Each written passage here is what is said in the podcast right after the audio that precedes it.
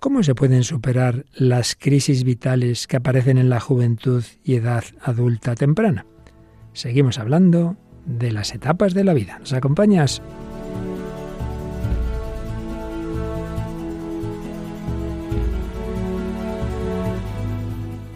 El hombre de hoy y Dios, con el padre Luis Fernando de Prada. Un cordialísimo saludo. Hay etapas en nuestra vida y hay etapas en el año litúrgico. Hemos comenzado la Santa Cuaresma, miércoles de ceniza, al acabar este miércoles de ceniza, en la primera emisión de este programa en España, aunque en otras naciones se emitirá posteriormente, pero en cualquier caso, en estos inicios de la Cuaresma, esa llamada a descubrir que la plenitud de la verdad, del amor, de la felicidad, están en Cristo y por tanto a dar la espalda a los falsos ídolos que nos engañan.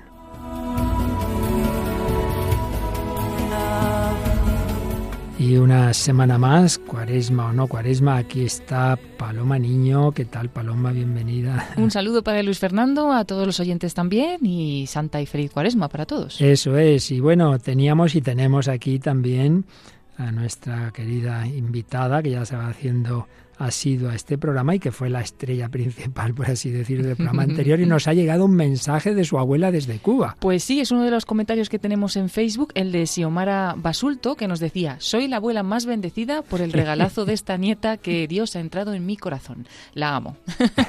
Muy bien. ¿Y qué? ¿Algún otro mensaje? Y luego nos mandan, no sé el nombre, pero nos mandan saludos desde Jalisco, en México. Bueno, como Para seguir un poco con estos comentarios internacionales. Exactamente. Bueno, pues la abuela y la nieta bendecida que aquí la tenemos. Hola, Merlis. Hola, padre. Un saludo al equipo, también a los oyentes y encantada de iniciar esta cuaresma en Radio María. Y a los oyentes de tu familia y tus amigos de por allí, ¿verdad? De también.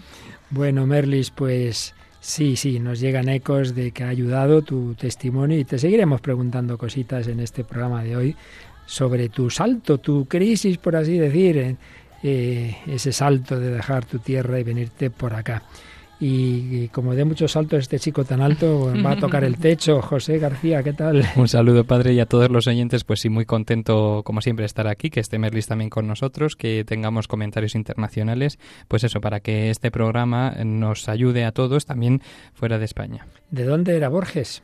Bueno, no lo sé, me pillas ahí, padre. lo digo porque el comentario literario que muchas veces hace José, en esta semana lo hace nuestra queridísima compañera desde Murcia, Cintia García Gea, y nos habla de él.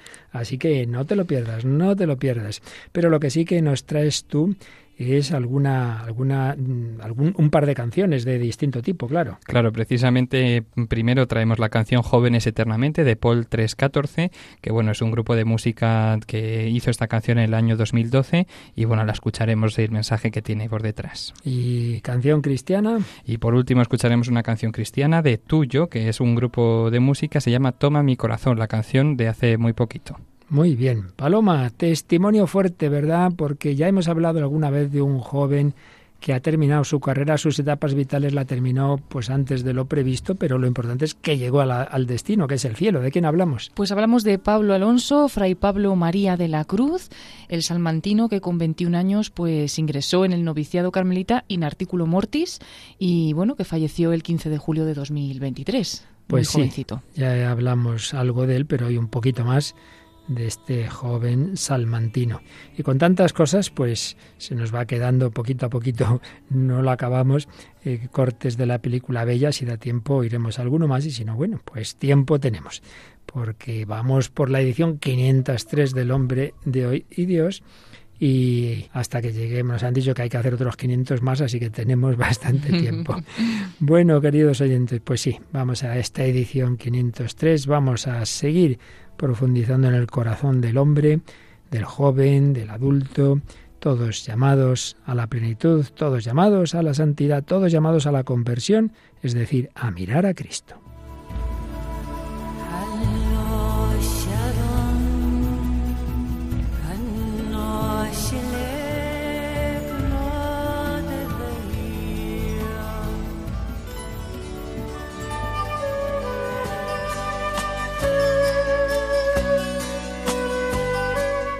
Bien, pues os recuerdo que estamos en un bastante largo bloque sobre las etapas de la vida y concretamente en la juventud, pero ya tocando la madurez, bueno, ahí hay una frontera no clara. Y concretamente después de haber visto esos primeros inicios juveniles y tal, claro, se va avanzando en la vida, los 20, los 30, 30 y tantos, y hay algo que antes o después, también depende de las circunstancias, ocurre. Es el ver que las cosas no eran tan fáciles, tan idealistas como quizá se ha pensado de joven. Recordemos que estábamos hablando de esa edad adulta temprana o juventud de 20 a 35 años más o menos, y ahí 30, 35 o 40 suele haber situaciones un poquito que llamamos de crisis. ¿Cómo nos lo cuenta nuestro libro, uno de los principales, de las principales obras de cabecera para esta etapa, el padre Francisco Insain, su obra con todo tu corazón, con toda tu alma, con toda tu mente. ¿Cómo nos habla de esta crisis? La llama la crisis de los 30. Y habla de ese primer choque a varios niveles entre los planes que el joven muchas veces se forja y la realidad. Se puede decir que la vida pone a prueba la solidez de los principios con los que se había vivido hasta entonces. Si lo hablamos a un nivel de fe, de exigencias de la fe, pues se va viendo que no es tan fácil. Uno de joven, pues bueno, puede tener bastante tiempo, puede meter ahí su tiempo de oración, de lectura, de, de obras de caridad, apostolado. Luego la cosa se va complicando. Ya hay un trabajo, las tareas se multiplican, el tiempo se convierte en un bien muy escaso y hay ese peligro de la oración, todo eso se va dejando, la propia formación, las obras de beneficencia. Y luego hay otro tema muy delicado, y es la moral profesional. Yo esto ya lo he visto, ¿no? Personas que están en una empresa y son conscientes de que se hacen cosas que no están bien éticamente y algunos tienen que, que elegir. E incluso yo conozco personas que han dejado directamente el trabajo porque su conciencia realmente ahí no estaba a gusto, pero claro, es un riesgo en este mundo, sin ninguna duda. Y luego, en el nivel familiar del que ya hablábamos en días anteriores, ya sabemos que ya se ha pasado ese periodo idílico del enamoramiento y llegan esas dificultades del día a día y en concreto el integrar precisamente el trabajo con la familia apenas fundada. Y no digamos si alguien ha basado eh, su propia valía, ante todo en este aspecto profesional. Puede sentirse infravalorado cuando el cónyuge no lo reconozca adecuadamente, no valore sus éxitos adecuadamente, repito. Y de hecho, pues es uno de los motivos de crisis matrimoniales. Cuando uno de los esposos se siente valorado por mucha gente en el trabajo y tal, y no por su cónyuge, mal asunto. O ve en la familia un freno para sus expectativas profesionales, mientras que el otro le recrimina que sí, sí, mucho en el trabajo y aquí para casa, ¿qué? Las quejas y el cansancio. Y fácilmente se despiertan celos. Señala el padre Javier Insa que, hombre, que seguramente, por lo menos en nuestro contexto cultural, eso se da más bien la mujer que se queja del marido, pero dice también, el, por experiencia propia, dice que los peores celos que he visto son al revés, los del marido cuando la mujer avanza más en su profesión, es más reconocida y no digamos si tiene un sueldo superior. Son situaciones que pueden poner a prueba esa relación. Y una cosa sin llegar ya a todo esto, pero que es obvia, es que las mujeres que tienen tareas en casa, que tienen hijos y encima trabajan fuera, evidentemente tienen más complicado todo esto. Pues sí, son situaciones que pueden llevar a una crisis y lo importante es sugerencias. Vamos a recoger las que nos indica Javier Insa como sacerdote y como psiquiatra, no lo olvidemos. En primer lugar, verbalizar el problema. Lo peor que se puede hacer es callarse las cosas. ¿Qué te pasa? No, no, nada, nada. Hombre, no, dilo. Expresar una idea o un sentimiento por medio de palabras. Eso es lo que dice el diccionario, que es verbalizar a base de sentimientos o de impresiones no se puede resolver una dificultad, hay que hablarla, hay que hablarla. Y claro, aquí hay una cuestión, y es que hay dos temas que lo suyo sería haberlos hablado antes, en el noviazgo, y por desgracia muchas veces no se hace. Primero, ¿cuáles son mis prioridades personales? Cada uno de los novios y ahora cónyuges deben hablarlo. ¿Cuáles son mis prioridades? ¿Cuál es el esquema de comprensibilidad que yo he elegido y se supone que el otro ha aceptado antes del matrimonio, al cual estoy dispuesto a sacrificar aquello que se demuestre incompatible. Primera cuestión. Y segunda, ¿hasta qué punto queremos los dos sacrificar la profesión en bien de la familia o viceversa? Claro, de entrada todos diríamos, hombre, está claro, más importante es la familia, sí, pero no es tan fácil, porque todo está interrelacionado. Porque si resulta que, vale, pues dejamos más de lado el trabajo, entonces tenemos las cosas justitas, entonces el chico no va a poder ir a este colegio, no va a poder ir a esta universidad, no vamos a poder tener estas, estas posibilidades, estas vacaciones. Mm, entonces, no es tan fácil, sí, la teoría está clara, pero en la práctica muchas veces no se valora así muchas veces parece en este mundo tan materialista que lo, urgente es lo otro, lo importante es lo otro. Bueno, pues habrá que ir probando. Sugiere Padre Insa una aproximación progresiva por ensayo-error abierta a la revisión. Venga, vamos a probar de esta manera. Venga, cogemos esto, tal, si vemos que no podemos lo dejamos, pero lo importante siempre es hablarlo y escucharse y apoyarse mutuamente. Y trae una cita de un famosísimo libro, se difundió a millones, John Gray, Los hombres son de Marte, las mujeres son de Venus, un libro muy simpático, donde dice, una relación es sana cuando a ambos miembros se les permite pedir lo que desean y necesitan, y ambos tienen permiso para decir que no, si así lo desean.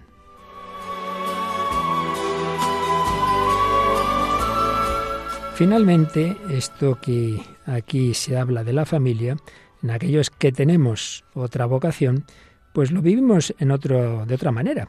Claro, ahí es también la relación entre la vida interior, la vida de oración, la formación y eh, aquello a lo que se ha dedicado al sacerdote, al religioso, a la religiosa, si es religioso, pues también a la convivencia en la comunidad, en fin, que estos son temas que en una vocación en otra siempre aparecen. Finalmente, en un aspecto ya, digamos, psicofísico, en los años, pues eso, cuando ya se tienen 30 o 30 y tantos, depende, claro, de la salud de cada uno, se dice que es la década del yo nunca, yo antes nunca tenía que calentar antes del deporte. Yo antes nunca pasaba una mala noche por una cena pesada, nunca me dolía la espalda, nunca llegaba tan cansado al viernes. Ahora ya sí, ¿verdad? El umbral del cansancio, la resistencia física y la capacidad de recuperación ya no son como cuando se tenían 20 años y requieren un ajuste en el ritmo de trabajo y descanso.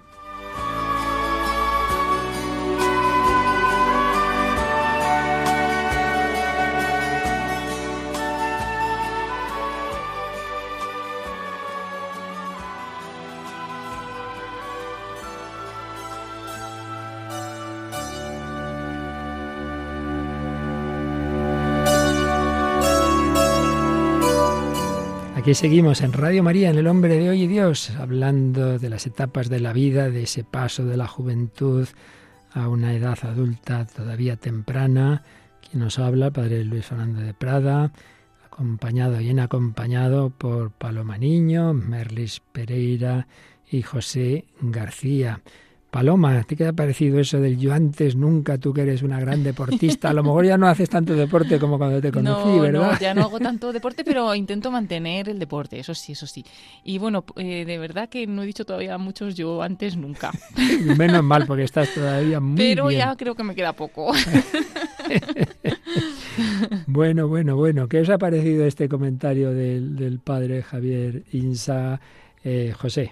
Bueno, pues yo creo que sí que tiene mucha razón ese choque entre los planes y la realidad, ese que el tiempo que es un bien muy escaso y sobre todo eso, integrar el trabajo con la familia, eso lo decía al comienzo y ya luego después eh, cada uno en su vocación, pues cómo hace esta reflexión de esta etapa. Y a Paloma, que le ha gustado tanto este libro, que ya se lo ha mercado por ahí, ¿qué te ha parecido? Sí, muy bien, muy interesante, como que da muy en el clavo siempre Francisco Insa en, en cada etapa, ¿no? Y, bueno, me parece como muy iluminador todos esos problemas reales que pueden aparecer en, en ese momento, ¿no? Pues con, con el cónyuge o, con la familia o en las etapas estas laborales, que, que, es real, o sea, que no es algo inventado, sino que son como muy importantes. Me ha gustado también mucho lo de las prioridades, ¿no? Y el saber decir que no, no solamente eh, en general, sino también incluso al cónyuge que sepa pues cuáles son tus necesidades, tus deseos y, y, saber hasta dónde no puedes llegar o no puedes llegar. Y José yo creo que habrá tomado buena nota, porque está en la etapa del noviazgo, de las cosas que hay que hablar a tiempo, ¿verdad? Por supuesto, hay que quedarse con eso de hablar las prioridades personales y hasta qué punto sacrificar el trabajo eh, por la familia, que es muy importante. Así es. Bueno, pero tenemos en la mesa la semana pasada nos contaba su acercamiento a la fe, su conversión, partiendo de una situación de que nace en un contexto radicalmente comunista, podemos decir totalitario, con hombre, con grados mayores o menores según las épocas, pero, pero así, es cierto, por desgracia. Pero mm, con ese salto tan fuerte del que no hemos hablado aquí, y es que hay otra dificultad que no hemos vivido los, los que estamos en españoles aquí, pero sí lo, lo ha vivido, lo ha vivido Merlis.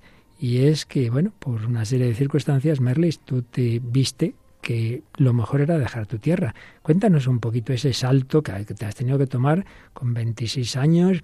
Eh, lo venías pensando de tiempo, lo discerniste, valoraste pros y, pros y, contras, no fue un salto al vacío. En fin, cuéntanos un poquito cómo para ti que se te han adelantado este tipo de problemas o dificultades más grandes y cómo lo has vivido. Sí, la decisión no es fácil de tomar, a pesar de que los cubanos, o muchos cubanos, no voy a generalizar, hmm. crecemos con la idea de me voy de Cuba, me voy de Cuba, me voy de Cuba, pero cuando llega el momento de irte de Cuba y de tomar la decisión y la tienes de frente, eh, la cosa cambia. Y, y, de hecho no era la primera oportunidad que yo tenía de salir de Cuba, yo había salido antes, también había, me habían hecho otras propuestas de irme, con, grupos de amigos, tal.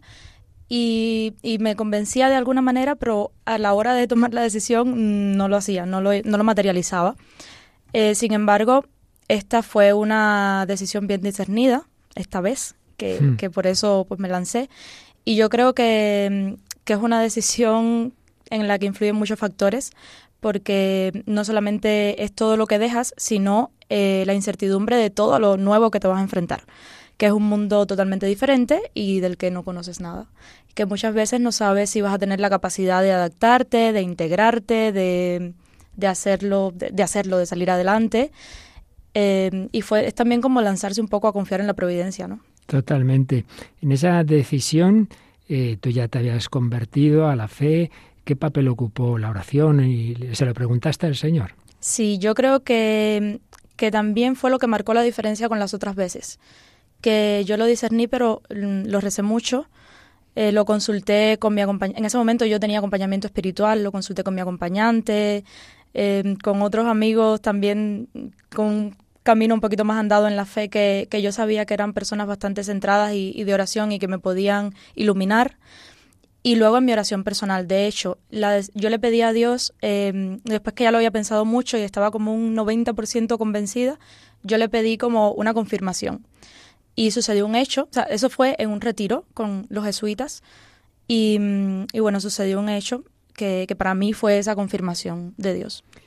Bien, pues entonces tú ya desde hacía años querías ir a una JMJ y bueno, pues se dieron las circunstancias que a la, que a la vez que ibas a la JMJ, pues ya al final dijiste es el momento de, de quedarme y te quedaste no en Portugal, pero sí aquí entre nosotros. Pero claro, aquí a la aventura, sin un trabajo, sin saber dónde ibas a ir, sin eh, ¿Cómo estás viviendo estas, estos, estos primeros meses, ¿no? Aquí en España, ¿qué papel ocupa esa confianza en la providencia, la Iglesia, Dios? En fin, cuéntanos. Bueno, yo, yo digo que yo me había mentalizado para una experiencia que iba a ser negra y ha sido gris. Esa frase la escuché una vez y, me la apropié, porque es que realmente así ha sido. Eh, la Iglesia ha, ha tenido un rol fundamental en este proceso en mi vida, porque como decía en el programa anterior, no me he sentido sola y no me he sentido sola gracias a Dios y a la familia de la iglesia, porque he tenido también mucha ayuda. Eh, puedo hablar de la asociación Cobijo, que ahora mismo es la asociación que me acoge y, que le agradezco muchísimo, que es fundada por católicos, entre ellos un sacerdote cubano, camagüeyano, que ha estado aquí también en Radio María. Y, me he sentido muy acogida y luego eh, eso, o sea, seguir con mi vida de fe, encontrar una nueva familia que me acoge em, en la iglesia, en mi parroquia, también, bueno, con ustedes acá en Radio María, que para mí como una familia, volver a, mi acompañamiento espiritual, porque claro, un, cambio tan radical de vida eh, te rompe todas las rutinas. Y lo que hablábamos un poquito ahorita también, ese momento de oración personal, ese tiempo que hay que dedicarle a, a Dios y al encuentro personal y al trabajo personal interno, es importante. Y al principio cuando llegué lo, lo había perdido, a pesar de la experiencia tan fuerte de la JMJ, porque no encontraba cómo hacerlo, dónde meterlo vivíamos mm, varias, varias personas en un mismo piso y era complicado tener un espacio personal. Bueno, todavía vivimos, pero ya como que nos hemos adaptado. Eh, también son jóvenes católicos, entonces pues tenemos momentos de oración y tal.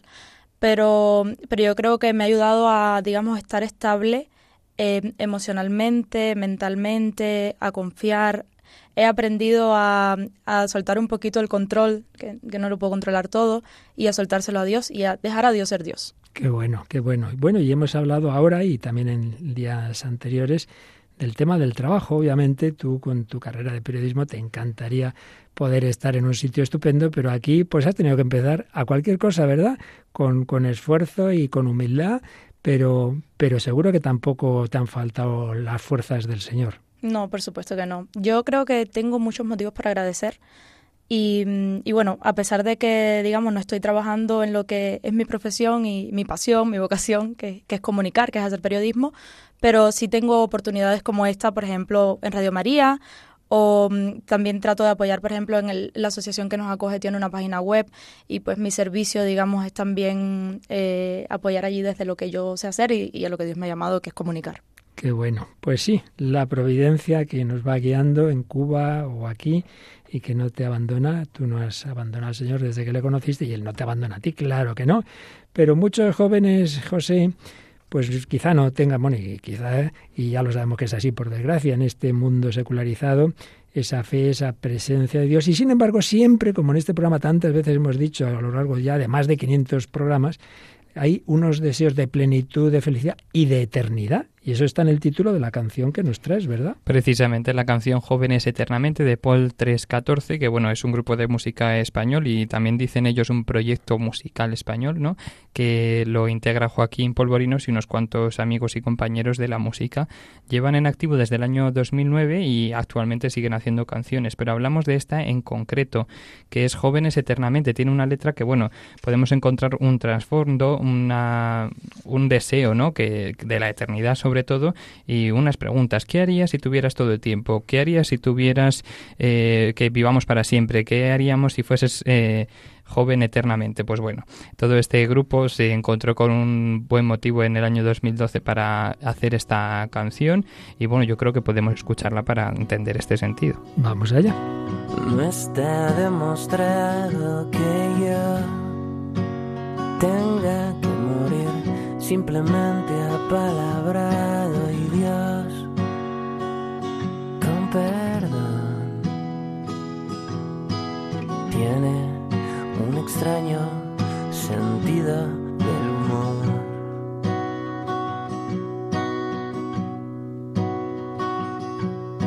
A mí me gustaría que vivamos para siempre y que se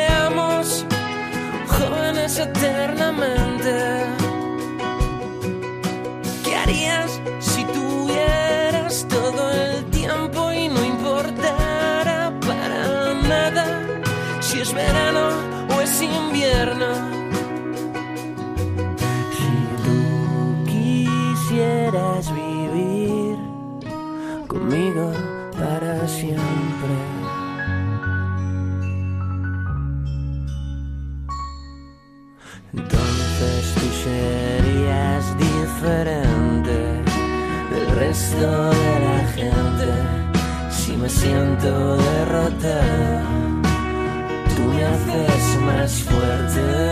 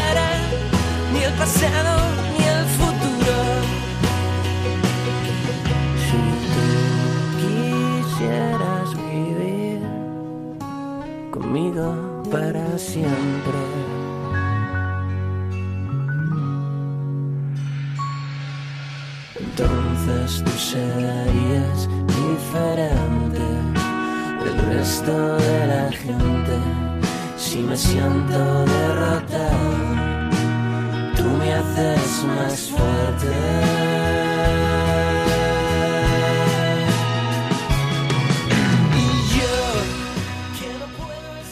Están escuchando en Radio María El hombre de hoy y Dios, con el padre Luis Fernando de Prada.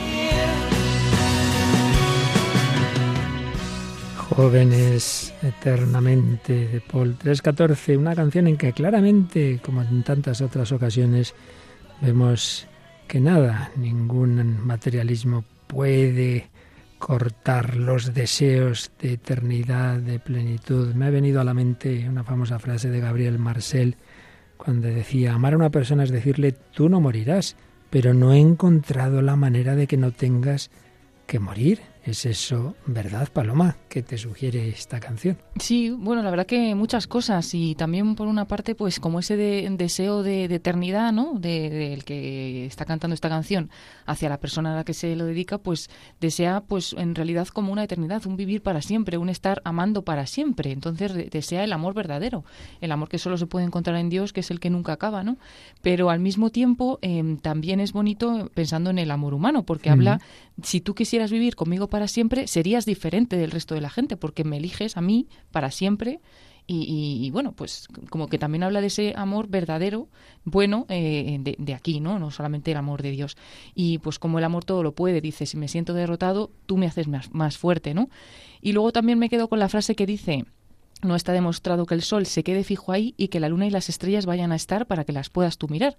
Como tampoco dar por descontadas las cosas y, lo que tenemos o, los regalos que Dios nos da, pues valorarlo todo en, su medida, ¿no? ¿no? No pensar que es que siempre que me levanto está el sol ahí o siempre es que está la luna por la noche. Bueno, ¿por qué está la luna? ¿Por qué hmm. está el sol? ¿no? Y agradecer pues cada cosa de cada día. Y es bonito pensar que, según nuestra fe, no solamente estamos invitados a una eternidad con Dios, sino en Dios con los demás, con los demás que hayan aceptado esa misma invitación.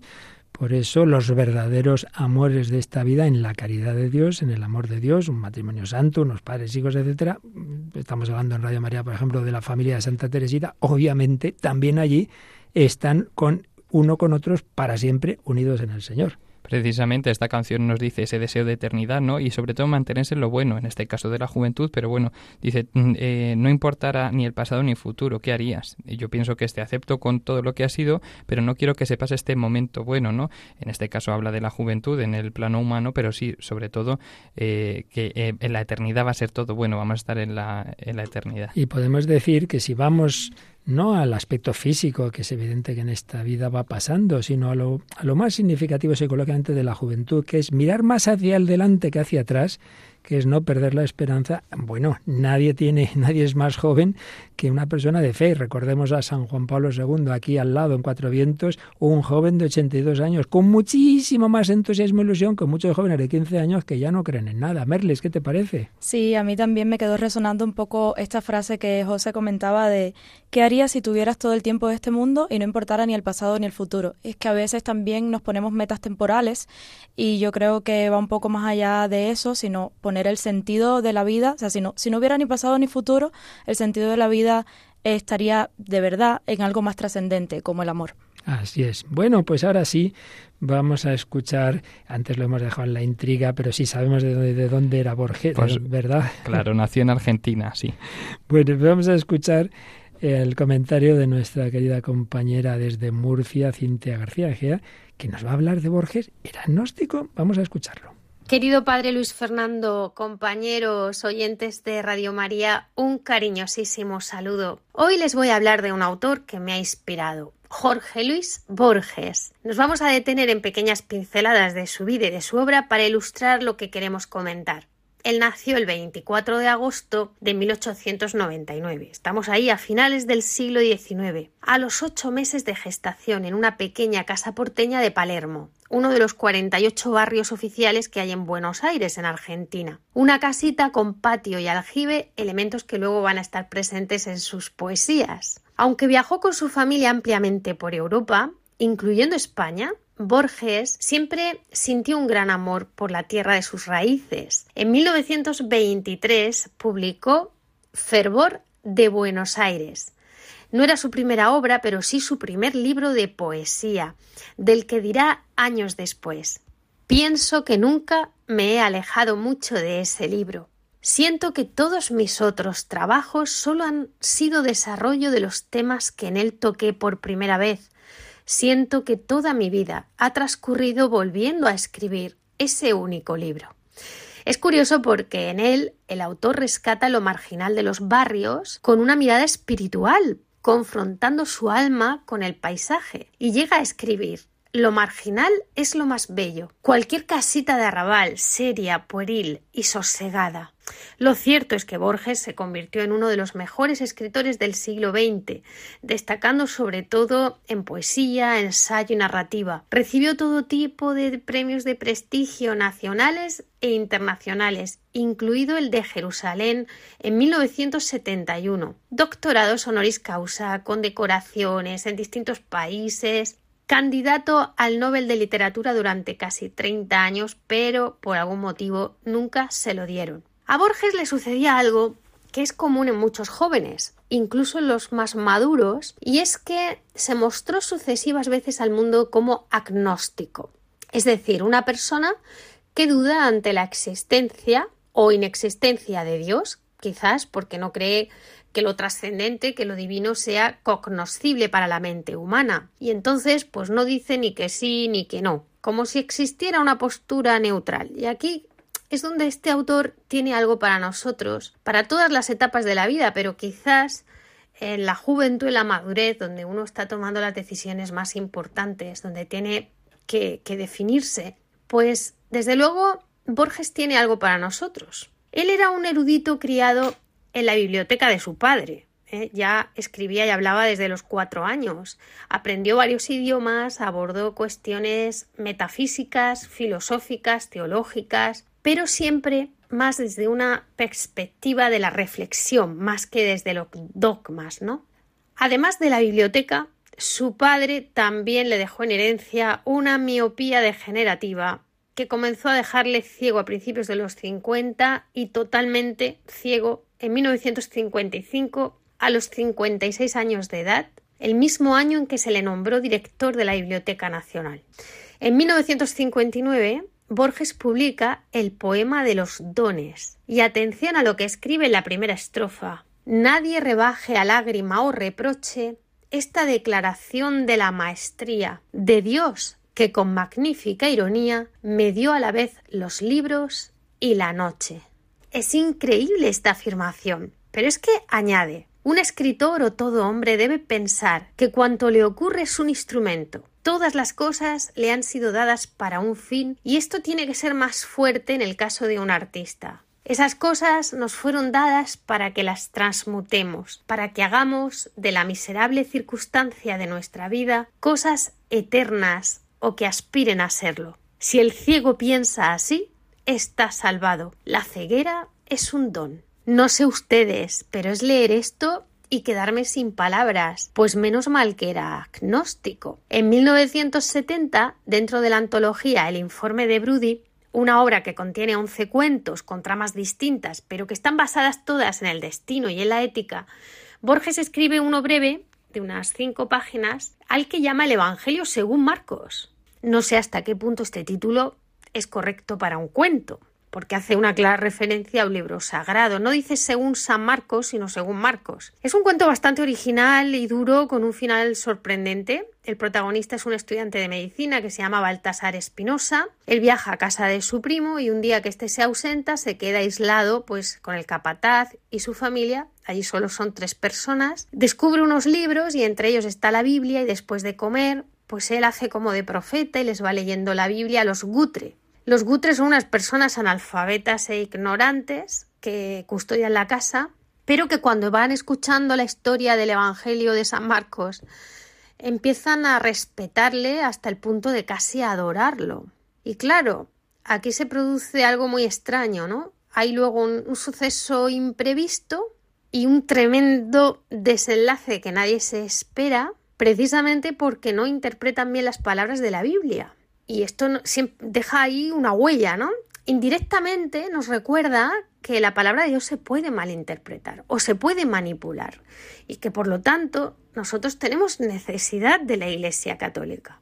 En 1981, hablamos ya de un Borges maduro, publica un nuevo poemario que se llama La cifra, donde uno de sus poemas, atención, trata de la salvación del mundo. Se llama Los justos. Escribe Borges un hombre que cultiva un jardín como quería Voltaire, el que agradece que en la tierra haya música, el que descubre con placer una etimología, dos empleados que en un café del sur juegan un silencioso ajedrez, el ceramista que premedita un color y una forma, un tipógrafo que compone bien esta página que tal vez no le agrada, una mujer y un hombre que leen los tercetos finales de cierto canto, el que acaricia a un animal dormido, el que justifica o quiere justificar un mal que le han hecho, el que agradece que en la tierra haya Stevenson, el que prefiere que los otros tengan razón, esas personas que se ignoran están salvando el mundo. Un poema precioso. En la primera parte, por lo menos los ocho versos primeros, está describiendo a personas justas por el hecho de amar, o de dedicar su alma a tareas relacionadas con los sentidos y el saber, la música, la etimología, la lectura. En la segunda parte se centra en personas que son justas por otro hecho, porque tienen un espíritu generoso y altruista. Aquí vemos cómo Borges abandona el ámbito de lo cotidiano y está adentrándose, se centra en el interior de la persona. Emplea metáforas como un hombre que cultiva un jardín, como quería Voltaire. Compara el cultivo del jardín con la búsqueda de saberes, que fue lo que hizo Voltaire. Aparece la metonimia cuando habla de música, pero esta palabra representa el arte y la cultura que enriquece la vida. Aparece la hiperbatón, que cambia el orden de las palabras, un tipógrafo que compone bien esta página que tal vez no le agrada esta dedicación a su trabajo incluso si no le gusta el contenido, ¿no?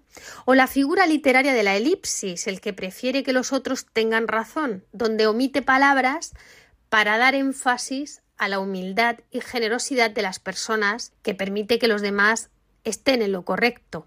Borges falleció el día 14 de junio de 1986 en Ginebra, Suiza, y se despidió de este mundo como agnóstico, y esto es lo que piensan todos. Había estado profundamente interesado en explorar temas religiosos, filosóficos y metafísicos. Tenía un interés intelectual en la religión y en la espiritualidad, y vivió en una tradición cultural católica, pero no llegó a adherirse de corazón.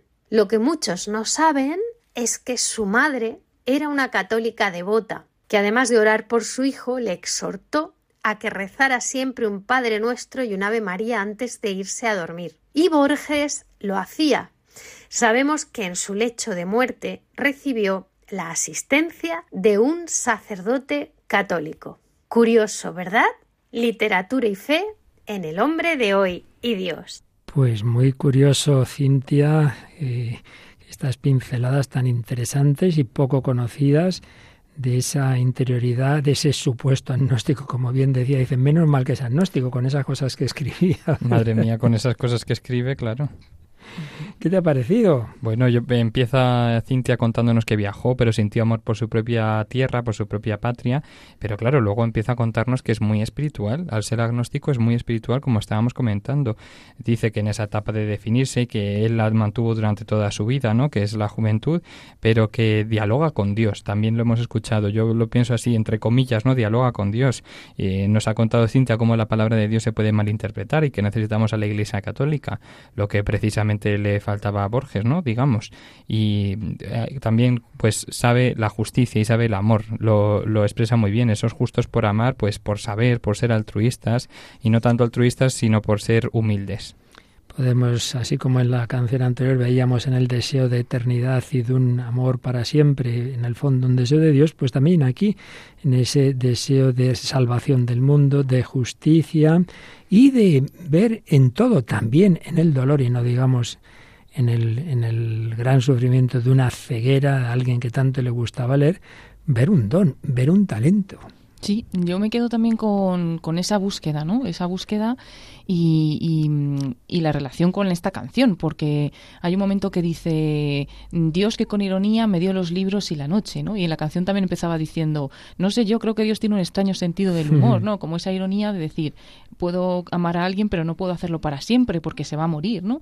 Y sin embargo, en las dos cosas están buscando esa eternidad, esa búsqueda de Dios. De hecho, dice, las cosas se nos dan para convertirlas en eternas, ha llegado a decir él también. Entonces, al final, como el hombre ve en el interior de, de sí mismo y cada uno con sus dones o con su arte concreto, por mm. ejemplo escribiendo, que hay algo más, que, que, Dios es el que puede colmar esas cosas y que sobre todo que solo tiene sentido si hay una eternidad. ¿no?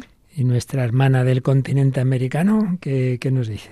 Sí, yo me quedé también con esto de que todas las cosas fueron dadas para un fin y, él hablaba de, eternizarlas, o sea, y que ese es el fin eh, también que obviamente tiene que ver mucho con la canción, bueno, el título, Jóvenes Eternamente, que al final todos estamos buscando eso, la trascendencia, y, eso lo encontramos en Dios.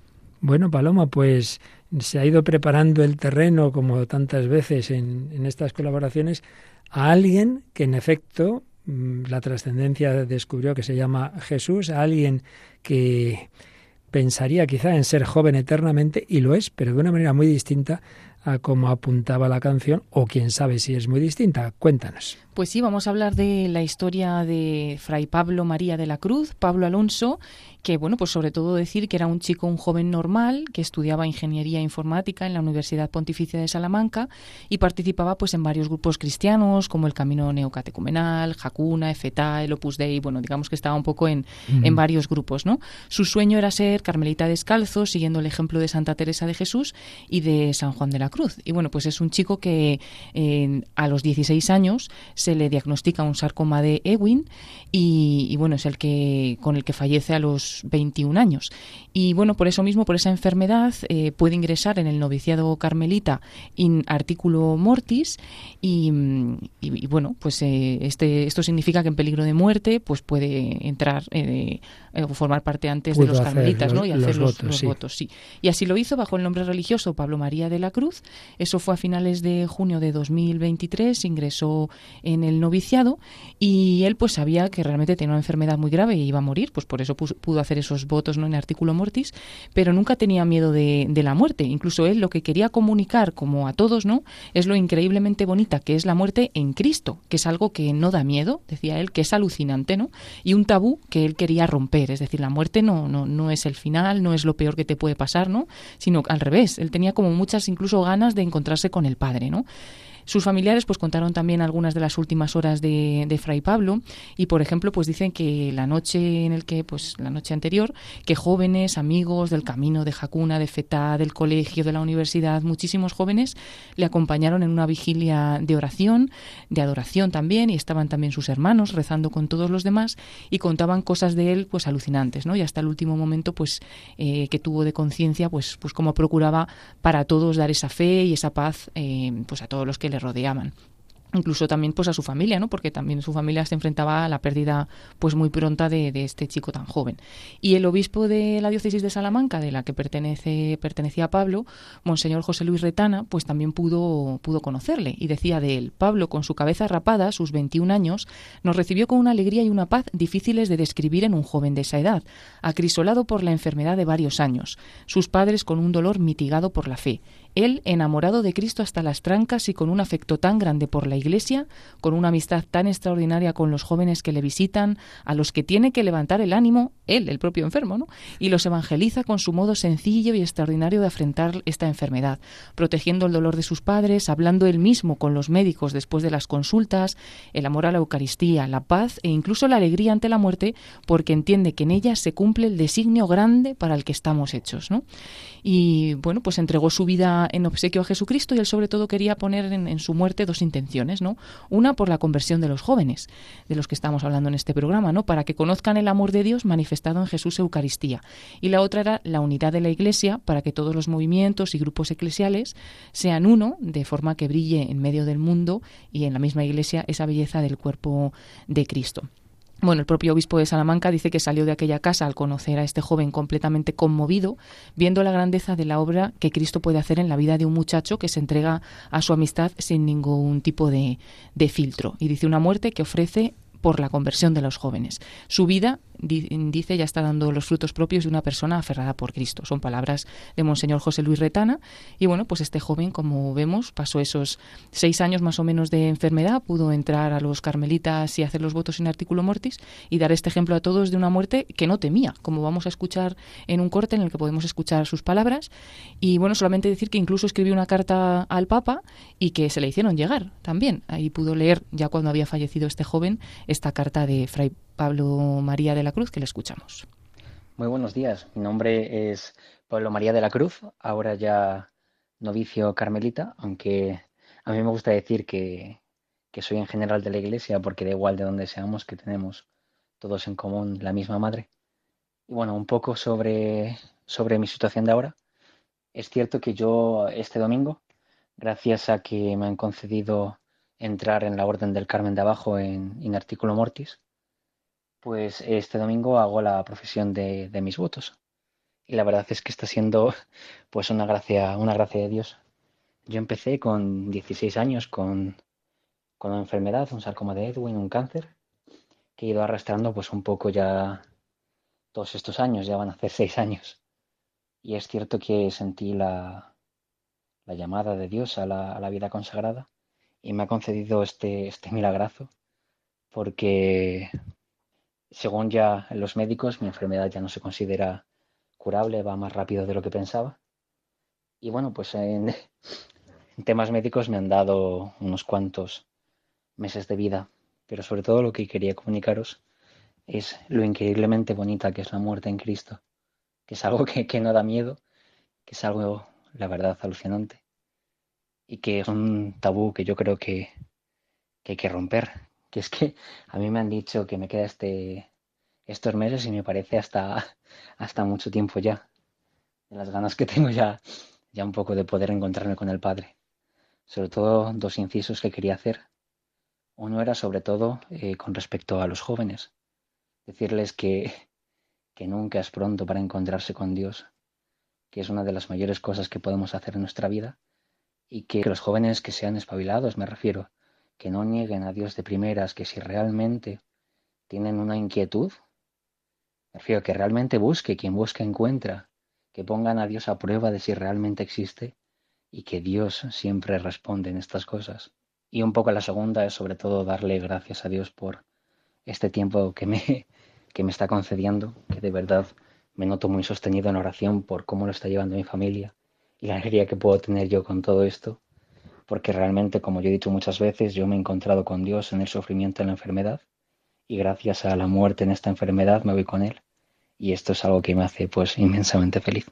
Así que nada, muchas gracias. Pues estas eran sus palabras y, impresiona escucharle, ¿no? Como tan tranquilo, sobre todo pues decirle a los jóvenes eso de que nunca es pronto para encontrarse con Dios y para finalizar pues este testimonio y unirlo un poco con todo el programa, él decía que su deseo era estar con Dios para siempre. Un poco pues lo que hemos estado hablando en, la canción, también el testimonio de Borges, pues al final buscamos esa eternidad, es estar eh, con Dios para siempre, pero esto sí que puede ser real, ¿no? Esta sí que es la esperanza verdadera. A mí me gustaría que vivamos para siempre y que seamos jóvenes eternamente. Así empezábamos eh, casi el programa con esa canción de Jóvenes Eternamente y hemos visto que esto se cumple en un joven cristiano que es capaz de lo que nadie lo es. No nos atrevemos a hablar de la muerte, bueno, lo de tu tal, lo de cual, sí, ha fallecido.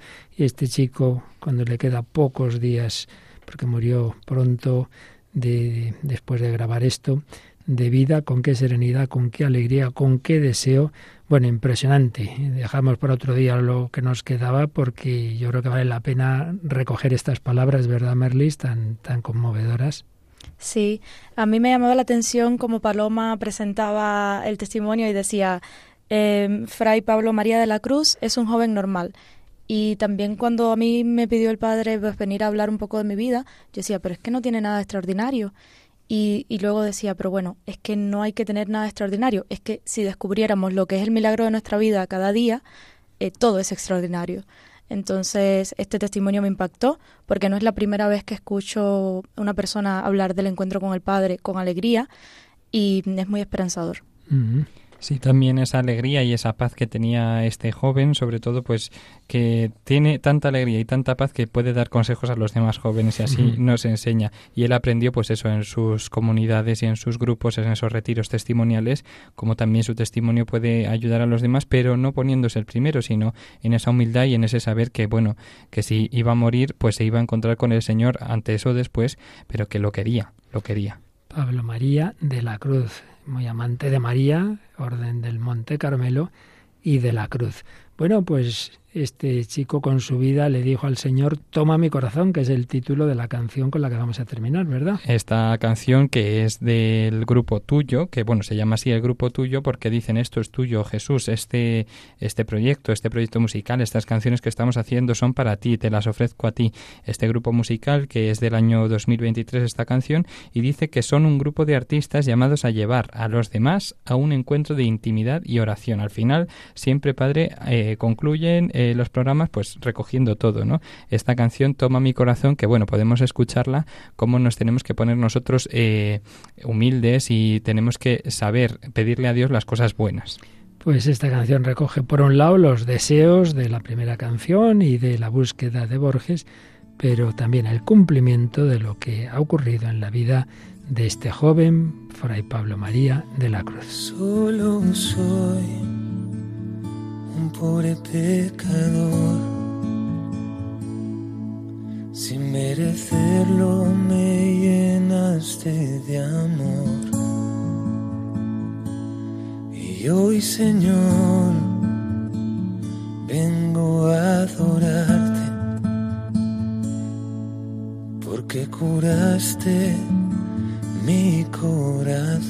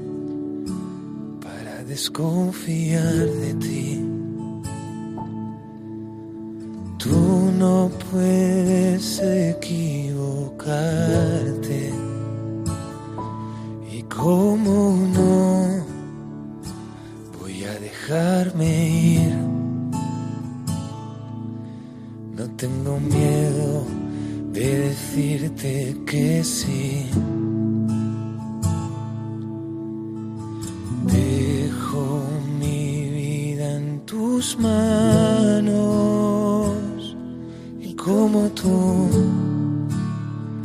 y abandonaste. Yo me quiero abandonar en ti. Toma mi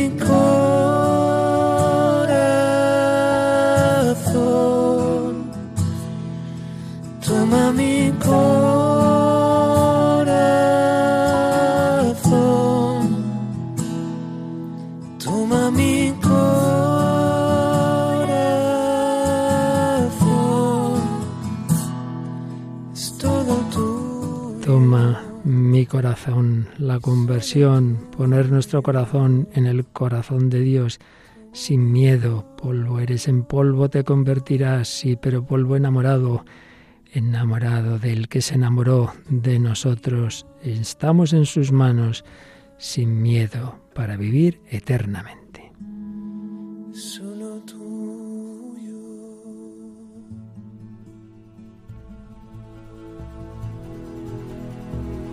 Pues sí, no hay mejor manera de empezar la cuaresma en que se nos ha impuesto esa ceniza, se nos ha podido decir polvo eres en polvo te convertirás o conviértete y cree la buena noticia. Pues las dos frases hay que relacionarlas, nuestra debilidad amada, la buena noticia, amados por el Señor, se convierte en llamada a una eternidad, en vivir con el amor hecho carne por el aquel y con aquel que también pasó por el dolor y la muerte, pero que con su resurrección nos asegura la vida eterna, la que hemos visto está en el deseo de todos los hombres y en esas manifestaciones culturales de la música, jóvenes eternamente, de la literatura de Borges y del corazón de Fray Pablo María de la Cruz.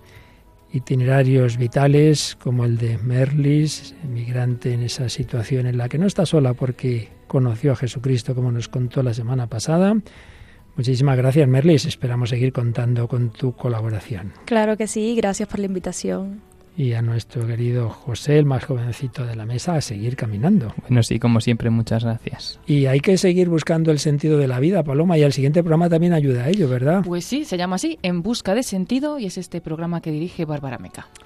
Pues os dejamos sabiendo que podéis encontrar este y todos los 500 y pico programas anteriores en nuestro podcast, en nuestra web de Radio María, o solicitar un pendrive con todos ellos y que esperamos siempre vuestros comentarios en ese correo, el hombre de Dios, arroba y radiomaria.es, o en el Facebook que tiene ese mismo título del programa, el hombre de hoy y Dios, el hombre que busca a Dios, Santa Cuaresma, para seguirle buscando en ella, en el Señor, en su búsqueda, quedamos unidos hasta el próximo programa, si Dios quiere.